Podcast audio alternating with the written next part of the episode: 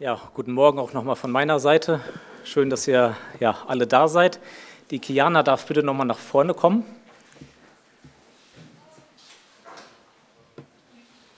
So. Ich habe hier von der Laura einen Schuhkarton dabei und da sind zwei Löcher drin. Da kannst du jetzt mal reinschauen und sagen, was du siehst. Nichts, Okay, du siehst nichts. Warum? weil es so dunkel ist. Es ist dunkel, okay. Mach mal den Deckel ab, dann schaust du nochmal rein. Und, was siehst du? Eine Wohnung. Eine Wohnung. Okay, Dankeschön. Okay, eine Wohnung, genau. Also wir haben Licht ins Dunkel gebracht. Hier drin ist eine wunderschön eingerichtete Wohnung. Ich stelle das mal hier hin, damit man das ja, während der Predigt ähm, auch noch sehen kann. Es geht in dieser Predigt heute um ein Leben im Licht. Und ja, vielleicht ähm, fällt euer Blick immer wieder mal darauf, dann ähm, ja, wisst ihr, worum es geht. Ich möchte am Anfang vor der Predigt beten.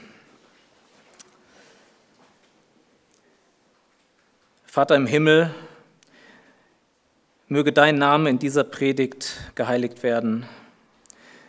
Möge dein Reich durch diese Predigt gebaut werden. Möge dein Wille durch diese Predigt geschehen, wie im Himmel, so auf Erden. Herr Vater, wir bitten uns, dass du uns in dein Licht stellst.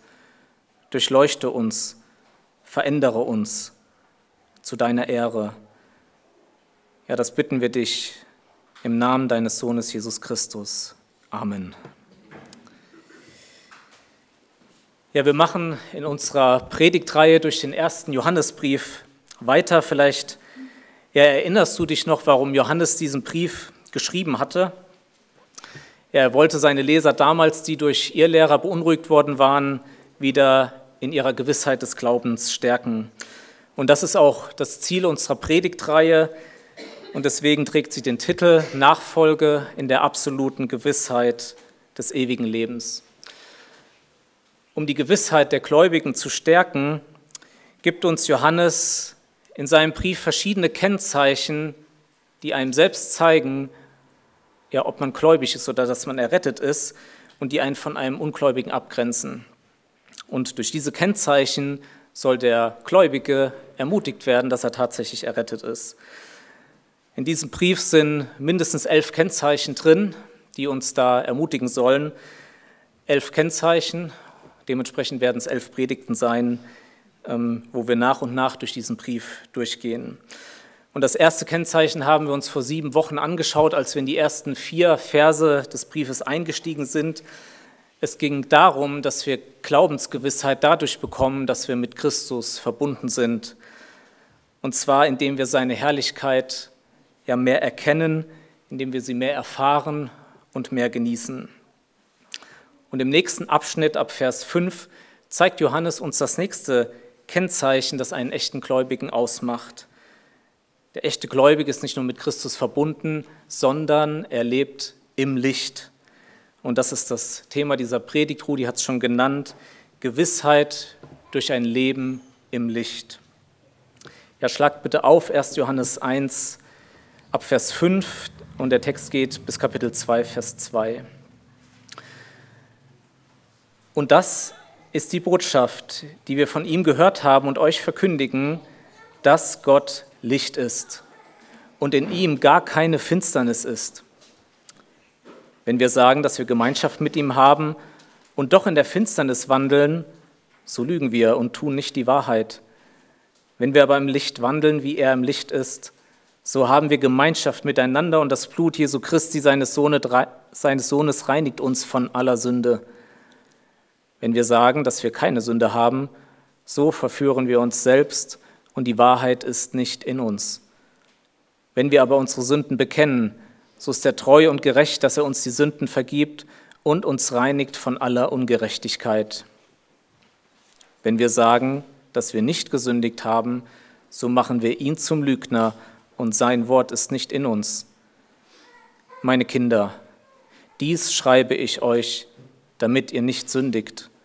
Und wenn jemand sündigt, so haben wir einen Fürsprecher bei dem Vater Jesus Christus, den Gerechten. und er ist das Sühnopfer für unsere Sünden, aber nicht nur für die unseren, sondern auch für die der ganzen Welt.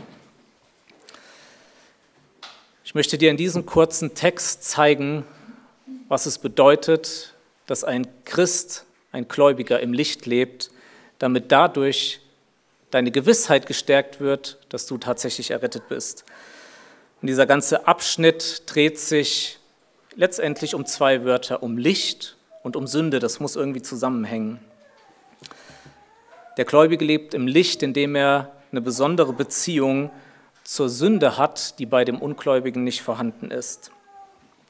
Ein Leben im Licht ist nach diesem Text gekennzeichnet durch drei Dinge, durch aufgedeckte Sünden, durch erkannte und bekannte Sünden und durch vergebene Sünden. Und das soll ja die, ähm, die Abfolge sein, wie wir durch diesen Text durchgehen. Ein Leben im Licht ist gekennzeichnet durch aufgedeckte Sünden. Dieses Kennzeichen, naja, trifft auch erstmal auf den Ungläubigen zu. Also Gott deckt ähm, bei Gläubigen und Ungläubigen Sünde auf. Aber wie so oft ähm, in seinem Brief zeichnet Johannes auch in diesem Abschnitt einen starken Kontrast zwischen einem Gläubigen und einem Ungläubigen. Und wir wollen unseren Fokus aber auf, auf den Christen richten, weil letztendlich ist der Brief ja an Christen geschrieben und er soll ja Christen ermutigen. Und es ist bezeichnend, dass Johannes, dieser ja, Hirte, immer wieder seine, seine ähm, Empfänger liebevoll anredet, zum Beispiel hier in Kapitel 2, Vers 1 als meine Kinder. Das tut er ähm, insgesamt achtmal in diesem Brief. Und an fünf anderen Stellen ähm, sagt er zudem, meine Geliebten. Mein lieber Bruder, meine liebe Schwester, das ist der Ton, in dem dieser Brief an dich gerichtet ist. Gott kümmert sich durch diesen Brief um dich als sein vielgeliebtes Kind. Wie immer wie es so häufig in der Bibel ist, beginnt es immer bei Gott, bevor es bei Menschen beginnt. Und auch so hier, wenn wir in Vers 5 einsteigen, da sehen wir zu, zuerst einmal Gottes Licht, bevor wir gleich unsere Finsternis sehen. Gottes Licht. Und das ist die grundlegende Wahrheit, in die Johannes hier einsteigt. Gott ist Licht. In Psalm 104, Vers 2 heißt es, dass Gott sich in Licht hüllt wie in ein Gewand. In ihm ist Licht und er ist ganz von Licht umgeben. Und das Wort Licht, das kommt bei Johannes sehr häufig vor in seinen Schriften, insgesamt ähm, über 30 Mal. Und das ist nicht verwunderlich, denn Johannes ist selbst dem Licht, Gott selbst begegnet. Jesus sagte von sich, ich bin als ein Licht in die Welt gekommen, damit jeder, der an mich glaubt, nicht in der Finsternis bleibt. Johannes 12, Vers 46. Das hat Johannes gesehen, hat es erlebt, hat es gehört. Und das ist die Botschaft, die er hier in diesen Versen weitergibt. Ja, was bedeutet es, dass Gott Licht ist? Es bedeutet, dass er komplett rein ist, komplett ähm, frei von Sünde. Er ist heilig. Und das wird dadurch unterstrichen, dass es im zweiten Teil von Vers 5 heißt, dass in ihm gar keine Finsternis ist. Bei Gott gibt es keine dunklen Stellen oder irgendwie ein Schatten.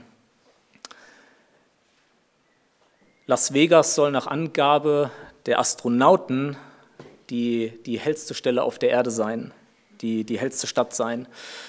Und das liegt zum einen daran, dass diese, dass diese Stadt unglaublich hell erleuchtet ist und zum anderen, dass sie inmitten einer dunklen, schwarzen, finsteren Wüste liegt und da strahlt diese, diese Stadt ähm, hell auf. Aber selbst in dieser Stadt gibt es dunkle Stellen. Ähm, ich glaube, die, die Landebahn, man sieht es auf Satellitenfotos, die, ähm, die nicht so beleuchtet ist. Selbst da gibt es dunkle Stellen. Und viel heller als Las Vegas ist die Sonne, wo wir mit unserem bloßen Auge noch nicht mal reinschauen können, obwohl wir einen Sicherheitsabstand von 150 Millionen Kilometer haben, können wir nicht reinschauen. Und denkbar, wir würden auf der Sonne stehen, mitten in diesem grellen Licht. Und selbst auf der Sonne gibt es äh, dunkle Flecken an Stellen, wo die Temperatur ähm, niedriger ist wie an anderen Stellen. Aber bei Gott ist es anders. Er ist Licht ohne jeden dunklen Fleck. Er ist absolut perfekt in seinem Wesen, in seinem Charakter, in seinen Absichten, in seinen Gedanken, in dem, was er sagt, in dem, was er tut. In Gott ist keine Sünde, keine Unwahrheit, keine Missverständnisse. Er ist heilig, gerecht und rein. Das ist das Bild, das Johannes hier von Gott zeichnet. Gott ist Licht. Und auf der anderen Seite sehen wir unsere Finsternis. Wir sind ganz offenbar das Gegenteil von Gott. Er ist in sich selbst Licht ohne Finsternis. Wir sind in uns selbst Finsternis ohne Licht. Und was passiert, wenn, wenn, dieses, wenn dieses Licht in die Finsternis trifft, wenn Gott auf den Menschen trifft? Naja, es passiert das, was bei diesem Karton passiert ist. Das Licht fällt hinein und wir könnten jetzt Stellen sehen, wo es vielleicht nicht sauber oder aufgeräumt ist. Das ist das, was das Licht tut. Es vertreibt die Finsternis und legt alles bloß. Und das ist das, was Gott tut. Er strahlt in den Menschen hinein und wenn dein, sein Scheinwerfer dich trifft, dann, dann bringt es alles zum Vorschein. Das ist es, was gemeint ist im Hebräer 4, Vers 13. Und kein Geschöpf ist vor ihm verborgen, sondern alles ist enthüllt und aufgedeckt vor den Augen dessen, dem wir Rechenschaft zu geben haben. Gott sieht jede Sünde in deinem Leben. Da ist nichts verborgen. Und manche Sünden haben wir selber vielleicht noch gar nicht erkannt, aber Gott sieht sie. Und wisst ihr was? Es ist Gottes Güte, wenn er uns einen Einblick schenkt, wie wir wirklich sind. Und wenn sein Licht uns trifft und die entscheidende Frage ist, wie wir darauf reagieren, und das werden wir gleich sehen. Gott hat uns die Bibel unter anderem dafür gegeben, dass sie einfach Licht in unser Leben bringt, dass wir erkennen, wer wir sind. Und so hat er uns zum Beispiel ähm, in Galater 5, Vers 19 bis 21 einen ganzen Sündenkatalog bekommen. Das ist wie ein Scheinwerfer, das trifft uns und wir können uns abgleichen, okay, ist das bei uns vorhanden? Und da heißt es zum Beispiel, offenbar aber sind die Werke des Fleisches, welche sind Ehebruch, Unzucht, Unreinheit, Zügellosigkeit, Götzendienst, Zauberei, Feindschaft, Streit, Eifersucht, Zorn, Selbstsucht, Zwietracht, Parteiungen, Neid, Mord, Trunkenheit, Gelage und dergleichen. Dann möchte ich dir persönlich an der Stelle die Frage stellen, welche Sünden hat Gott in deinem Leben ans Licht gebracht? Wo ist in deinem Herzen Feindschaft oder Streit gegenüber anderen Menschen? Wo sind unreine Gedanken? Wo ist dein Leben von Selbstsucht geprägt? Anstatt Gott zu dienen? Wo sind die Stellen in deinem Leben, wo Gott mit seinem Licht hineinleuchtet? Es ist mein Gebet, dass Gott in deinem, aber auch in meinem Leben Sünde aufdeckt, dass wir das klar erkennen können. Wenn nämlich sein Licht in uns hineinleuchtet, dann kann es nicht dunkel bleiben, dann muss es hell werden. Ja, bis hierhin unterscheiden sich ja, der Gläubige und der Ungläubige nicht. Bei beiden deckt Gott Sünde auf. Aber bei dem Gläubigen, und da beginnt jetzt der Unterschied, werden die Sünden nicht nur aufgedeckt, sondern der Gläubige erkennt sie und bekennt sie auch. Das ist die zweite Tatsache, die bei einem Gläubigen vorhanden ist, der im Licht lebt. Ein Leben ist gekennzeichnet, und das ist der zweite Punkt, durch erkannte und bekannte Sünden. Die ganze Welt ist in zwei Gruppen aufgeteilt. Ungläubige und Gläubige, Nichtchristen und ähm, Christen, nicht Wiedergeborene und von neuem Geborene. Dazwischen gibt es nicht und das macht Johannes in seinem Brief äh, sehr deutlich. Das werden wir auch noch sehen, wenn wir weiter da durchgehen. Und in diesem Text zeigt er den Unterschied zwischen diesen beiden Gruppen anhand der Sünde. Die Menschen haben schon immer unterschiedlich darauf reagiert, dass Gott ihre Sünde aufgedeckt hat. Wenn wir an Jesaja denken, der fand sich in Gottes Gegenwart wieder, wurde von Gottes Heiligkeit getroffen. Er bekam Todesangst und hat seine Sünden Gott bekannt.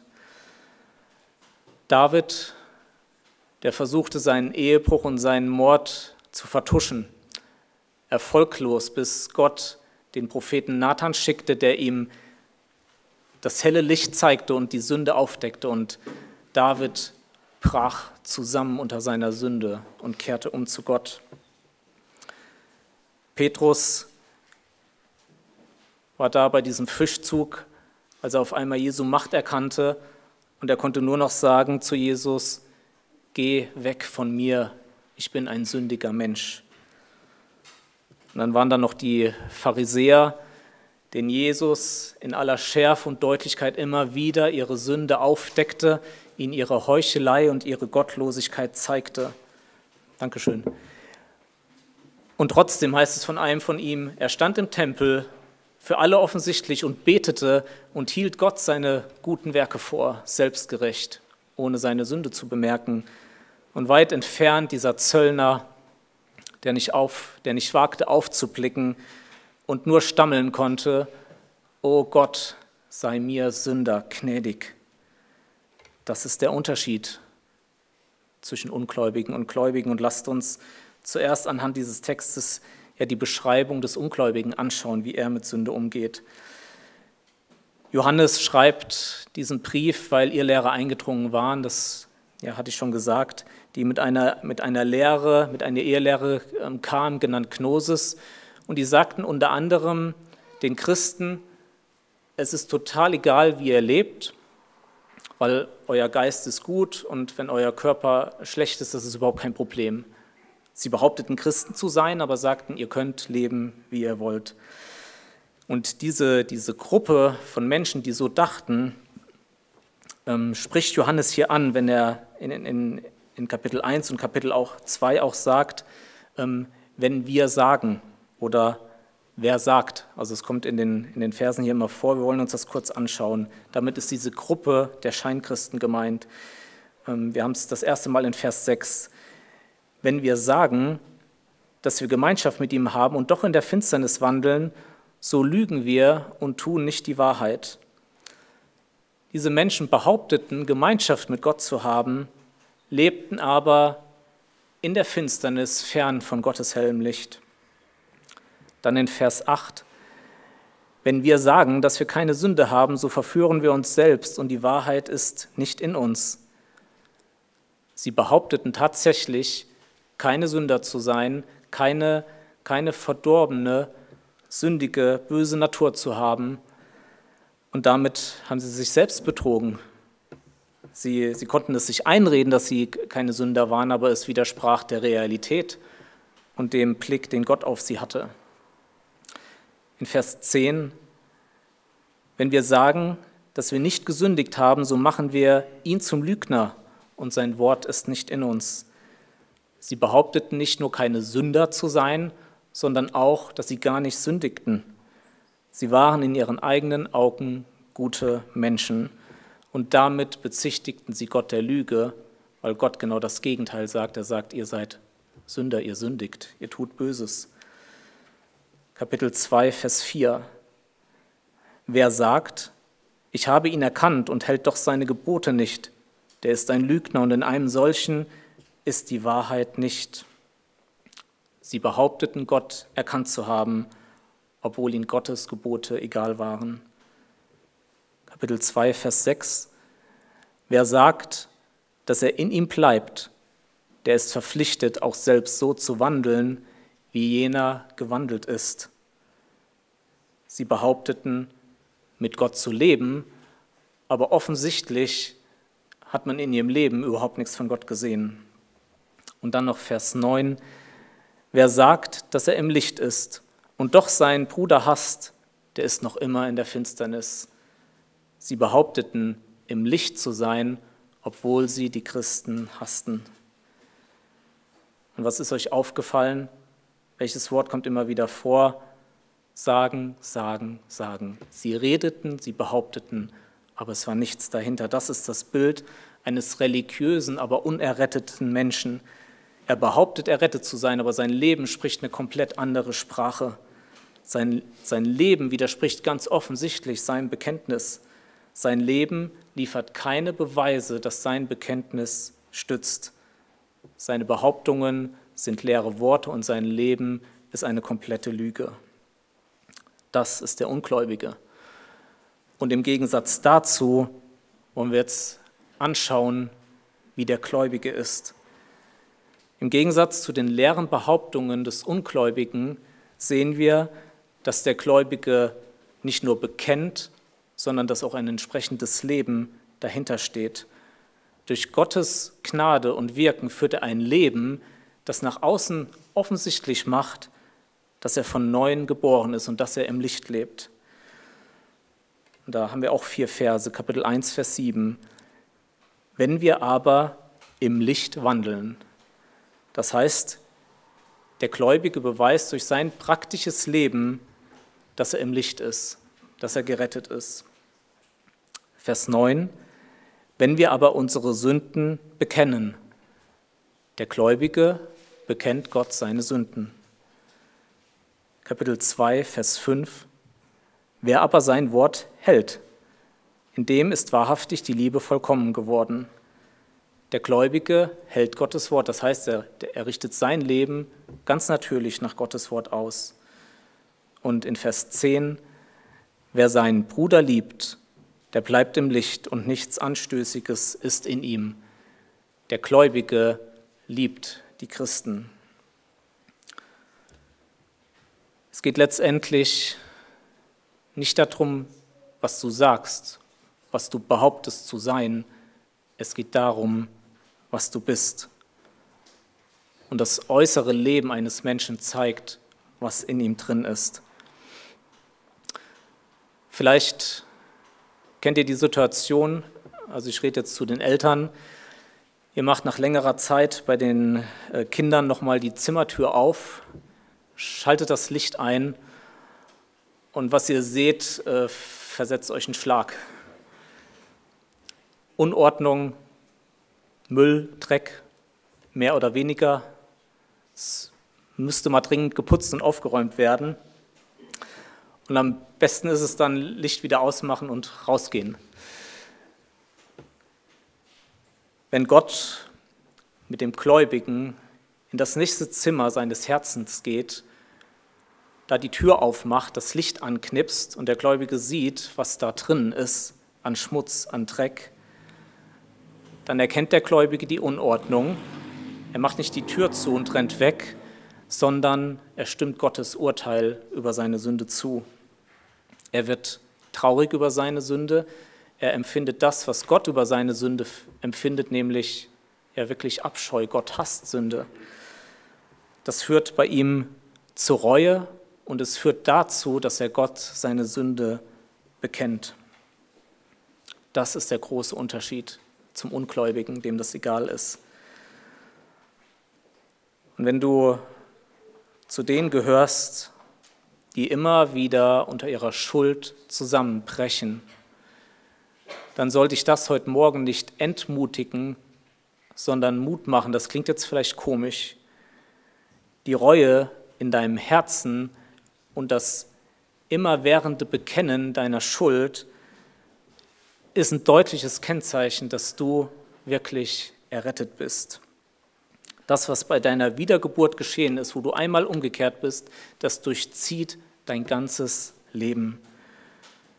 Und wenn du dieses neue Herz hast, dann schmerzt dich die Erkenntnis deiner, deiner Sünde und es zieht dich zu Gott und du bekennst es ihm immer wieder. Das ist das normale Leben eines Gläubigen. Der Gläubige lebt im Licht. Ein Leben im Licht ist gekennzeichnet durch aufgedeckte Sünden, aber auch durch erkannte und bekannte Sünden. Und das Dritte, es ist gekennzeichnet durch vergebene Sünden. Und das ist die, die, die herrliche Wahrheit, die Johannes uns hier noch mitgibt. Und vielleicht stehst du gerade wieder in deinem Leben an diesem Punkt. Die, die Sünde hat dich erdrückt, du, hast es erkannt, du hast es ähm, Gott bekannt und die Last ist aber immer noch da. Und dir geht es vielleicht wie dem Psalmdichter im Psalm 130, Vers 3, wenn du, o oh Herr, Sünden anrechnest, wer kann vor dir bestehen? Vielleicht die Frage, wird Gott mir doch meine Sünden anrechnen? Wie, wie soll ich bestehen vor diesem Gott? Und ein Vers weiter, nur ein Wort weiter heißt es, aber, aber bei dir ist die Vergebung. Das ist die größte Erleichterung, den größten Zuspruch, den wir als Gläubige haben dürfen. Es gibt bei Gott Vergebung für denjenigen, der seine Schuld bekennt. Das Ziel von Johannes ist hier unter anderem, dass der Gläubige nicht sündigt, aber das passiert immer wieder.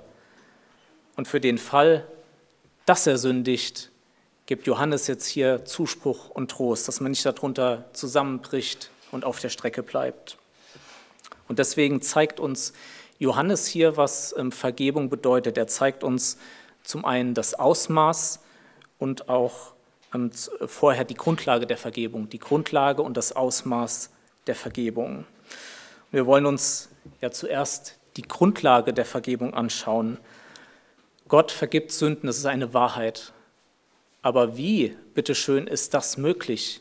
Wie kann Gott einfach so Sünden vergeben? Ein Blick ans Kreuz und ein Blick in den Himmel werden uns das zeigen, wie das möglich ist. Und unser Blick, der geht zuerst ans Kreuz. Und was sehen wir da? Da sehen wir Jesus, das Sühnopfer. Ich lese nochmal Kapitel 2, Vers 2.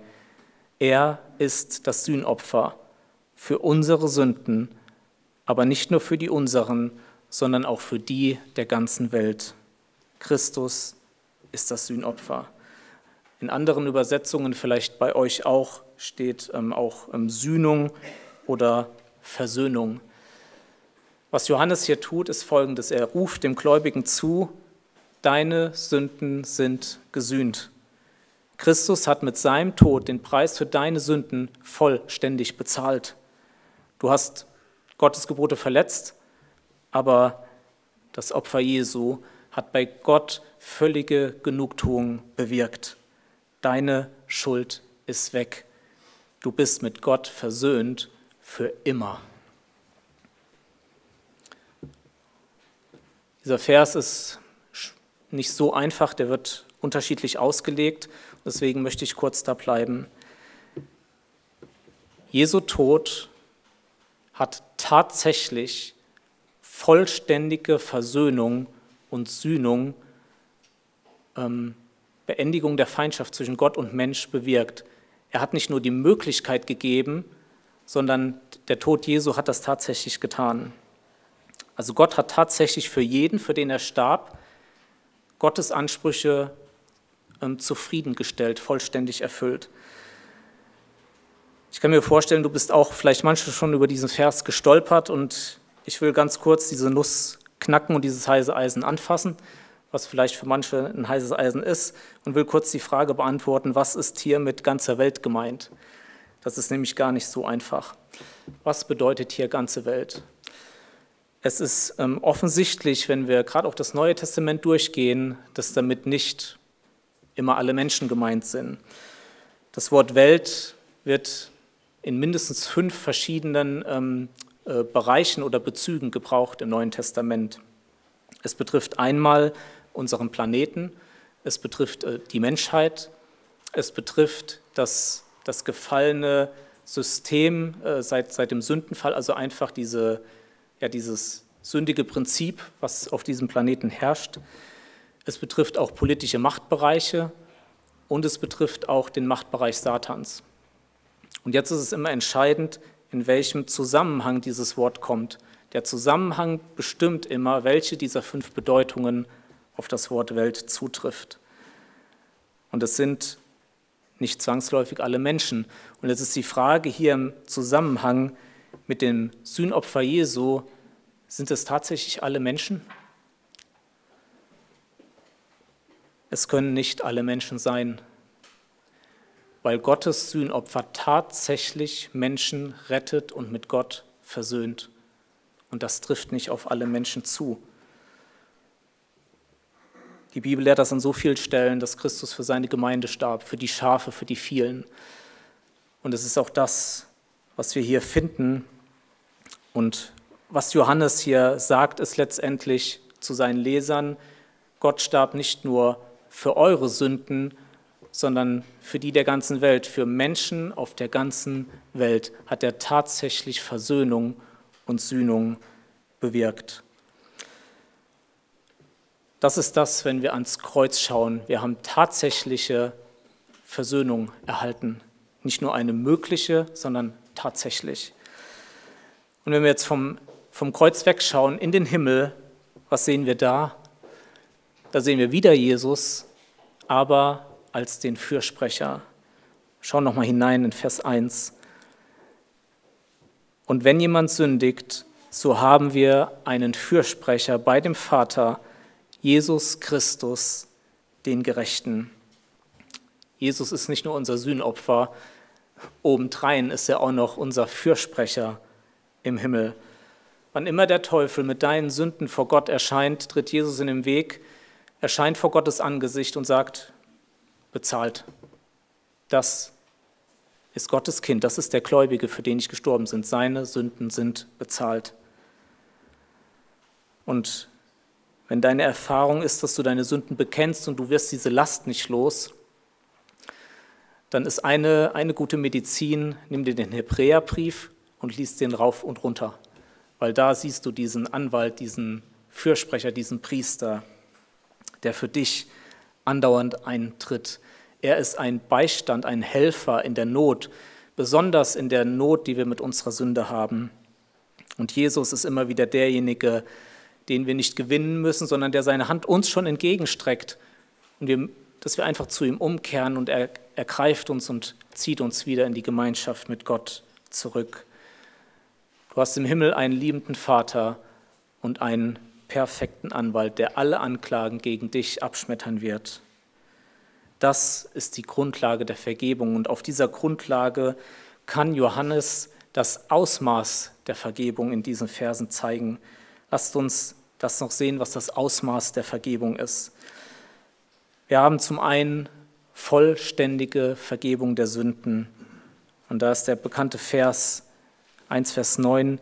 Wenn wir aber unsere Sünden bekennen, so ist er treu und gerecht, dass er uns die Sünden vergibt und uns reinigt von aller Ungerechtigkeit. Gott vergibt tatsächlich die Sünden. In dem Moment, wo du von einem Ungläubigen zu einem Gläubigen wirst, sind alle Sünden vergeben. Die Strafe ist komplett weg. Keine Sünde könnte in deinem Leben noch hinzukommen, die nicht am Kreuz bezahlt wäre. Es ist alles getilgt. Die Vergebung ist einmalig und vollständig. Was sich aber wiederholt ist in unserem Leben, ist, dass wir immer mehr davon erkennen und dass es uns leid tut und dass wir es Gott wieder bekennen, dass wir wieder zum Kreuz gehen und sehen, okay, auch dafür ist die Vergebung da. Wir werden von unserer Sünde überrascht, von den Abgründen, aber Christus ist nicht überrascht, er starb bereits dafür. Und an der Stelle ist es wichtig zu verstehen, dass Gottes Vergebung zwei Facetten hat. Da ist einmal die, die, die, die richterliche Vergebung und die väterliche Vergebung. Am Anfang, als du gläubig wurdest, wurde die, die Strafe für deine Schuld ähm, weggetan. Gott wurde von einem Richter zum Vater. Und jetzt geht es um die väterliche Vergebung. Und die brauchen wir immer wieder, dass wir immer wieder zu Gott kommen, damit unsere Beziehung zu ihm wiederhergestellt und vertieft wird. Christus ist treu und gerecht, dass er vergibt. Er bleibt seinem Opfer treu, er wird niemals etwas davon schmälern. Und er ist gerecht. In seiner Gerechtigkeit hat er die Strafe einmal getragen. Gott wird nicht ein zweites Mal für Sünden strafen, die schon bezahlt wurden. Das, was Jesus getan hat, ist vollkommen ausreichend. Weiterhin sehen wir hier, dass es eine vollständige Reinigung von Sünde und Ungerechtigkeit gibt. In Vers 7, da steht, dass das Blut Jesu Christi uns reinigt von aller Sünde und in Vers 9, ähm, dass es uns reinigt von aller Ungerechtigkeit. Also es geht nicht nur um Vergebung, sondern darum, dass wir wieder ein reines Gewissen bekommen. Also wir, wir, wir selbst dürfen auch wissen dadurch, wir sind rein vor Gott, wir können wieder mit, mit ihm leben, wir können ihm wieder dienen, wir können ihm nachfolgen mit frohem Mut. Und letztendlich, was die Vergebung auch noch beinhaltet, ist eine vollständige Wiederherstellung der Gemeinschaft in Vers 7. Wenn wir aber im Licht wandeln, wie er im Licht ist, so haben wir Gemeinschaft miteinander. Was bedeutet es, tagtäglich im Licht zu leben? Was ist der kontinuierliche Lebensstil eines Christen? Gott deckt Sünde auf, der Christ erkennt es, er bekennt es und er bekommt Vergebung. Und wenn das alles passiert, dann hat er Gemeinschaft mit Gott. Und er hat ungetrübte Gemeinschaft mit Gott. Gott helfe uns, dass wir ja wirklich immer mehr im Licht leben und diese ja, Gemeinschaft mit ihm, ihm immer tiefer genießen. Das ist das herrliche Ziel, das Gott ja mit uns ähm, verfolgt, dass wir seine Gemeinschaft genießen. Das ist es, wofür wir leben und das ist es, wofür wir sterben. Der heutige Text aus 1. Johannes hat dir gezeigt, was es bedeutet, dass ein Gläubiger im Licht lebt, damit deine Gewissheit der Rettung gestärkt wird. Ein Leben im Licht ist gekennzeichnet durch aufgedeckte Sünden, durch erkannte und bekannte Sünden und durch vergebene Sünden. Und ich möchte das Gesagte am Ende jetzt kurz zusammenfassen, indem ich das Leben eines Menschen im Licht und im Finsternis ähm, noch mal kurz verdeutliche und gegenüberstelle. Ihr werdet das auch grafisch sehen. Wir haben den Gläubigen im Licht und wir sehen bei ihm folgenden Ablauf. Der Gläubige sündigt, Gott deckt die Sünde auf. Der Gläubige erkennt seine Sünde. Dann stimmt er Gottes Urteil über seine Sünde zu. Anschließend bekennt er seine Sünde. Und was tut Gott? Er vergibt ihm seine Sünde. Das ist das Kennzeichen eines wiedergeborenen Christen, dass er fortlaufend seine Sünde bekennt und dass das Blut Jesu ihn weiterhin von seiner Sünde reinigt. Anschließend stellt Gott die Gemeinschaft wieder her und der Gläubige entwickelt einen neuen Widerstand gegen die Sünde, will nicht sündigen, aber, und dann kommen wir wieder unten an, er sündigt doch wieder und der Kreislauf beginnt von vorn. Das ist das Leben im Licht. Und wir wollen uns jetzt im Kontrast mal das, den, den Ungläubigen anschauen. Wir haben den Gläubigen im Licht und wir haben den Ungläubigen in der Finsternis. Der Ungläubige, er sündigt auch. Gott deckt auch die Sünden bei dem Ungläubigen auf. Bis hierhin ist alles gleich. Und was passiert jetzt? Der Ungläubige erkennt die Sünde nicht als das, was es ist, nämlich als eine Abweichung von Gottes Geboten und als eine Beleidigung Gottes, als eine Rebellion gegen Gott. Und folglich lehnt er Gottes Urteil über die Sünde ab. Er, er, er leugnet seine Sünde. Und was ist die Folge davon? Gott vergibt ihm seine Sünden nicht. Und die Folge davon ist, dass er keine Gemeinschaft mit Gott hat und letztendlich keinen Widerstand gegen Sünde. Und er sündigt wieder und er sündigt weiter und er ist in diesem Rad drin. Das ist der Unterschied zwischen einem Gläubigen im Licht und einem Ungläubigen in Finsternis.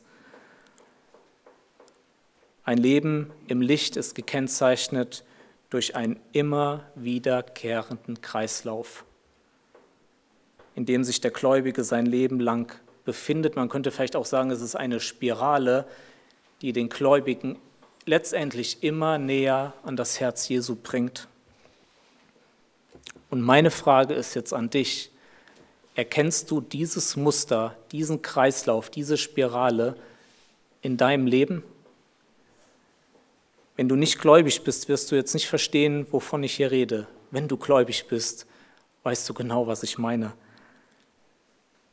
Wenn du gläubig bist, dann kennst du das Wechselbad der Gefühle, niedergedrückt durch deine Schuld, emporgehoben durch Gottes unfassbare Liebe und Gnade, wenn du zum Kreuz blickst. Und was dabei passiert, die Sünde verliert zunehmend ihre Macht und die Liebe Gottes wird dir immer größer. Du kommst Jesus, deinem Sühnopfer und deinem Fürsprecher, immer näher. Das ist das Leben im Licht. Und durch dieses Leben im Licht, wenn du das bei dir erkennst, wirst du dir immer sicherer sein, dass du errettet bist. Und ich möchte mit ja, zwei Fragen enden. Welches dieser beiden Muster erkennst du in deinem Leben? Und bist du schon im Licht oder lebst du noch in der Finsternis? Ich bete. Vater, wir danken dir, dass du uns in Deutschland in dieser Zeit Zugang vollständig zu deinem Wort gibst. Wir dürfen lesen, wir dürfen es hören und du bringst dein Licht in uns hinein, du gibst uns Erkenntnis der Sünde, wenn wir dein Wort lesen. Herr, ich will dich bitten, dass du uns heute Morgen wirklich in dein Licht stellst, dass du Sünde aufdeckst und dass du bewirkst, dass wir, ähm, ja, dass wir es dir wirklich bekennen und dass wir in den Genuss der Vergebung kommen, dass wir es erleben dürfen, was es heißt, dass wir einen Fürsprecher und ein Sühnopfer haben. Danke, Herr Jesus, dass du alles get getan hast, damit wir in Ewigkeit gerettet sein können und jetzt schon hier in Gemeinschaft mit dir leben können. Herr Jesus, du bist ja, du bist wirklich würdig ja, aller Ehre und wir sehen uns danach, dich ja, mehr kennenzulernen, mehr im Licht zu leben und in unserer ja, Ewigkeit ja, in deiner Nähe zu sein. Ja, wir wollen dir die Ehre geben, denn dir allein gebührt die Ehre. Amen.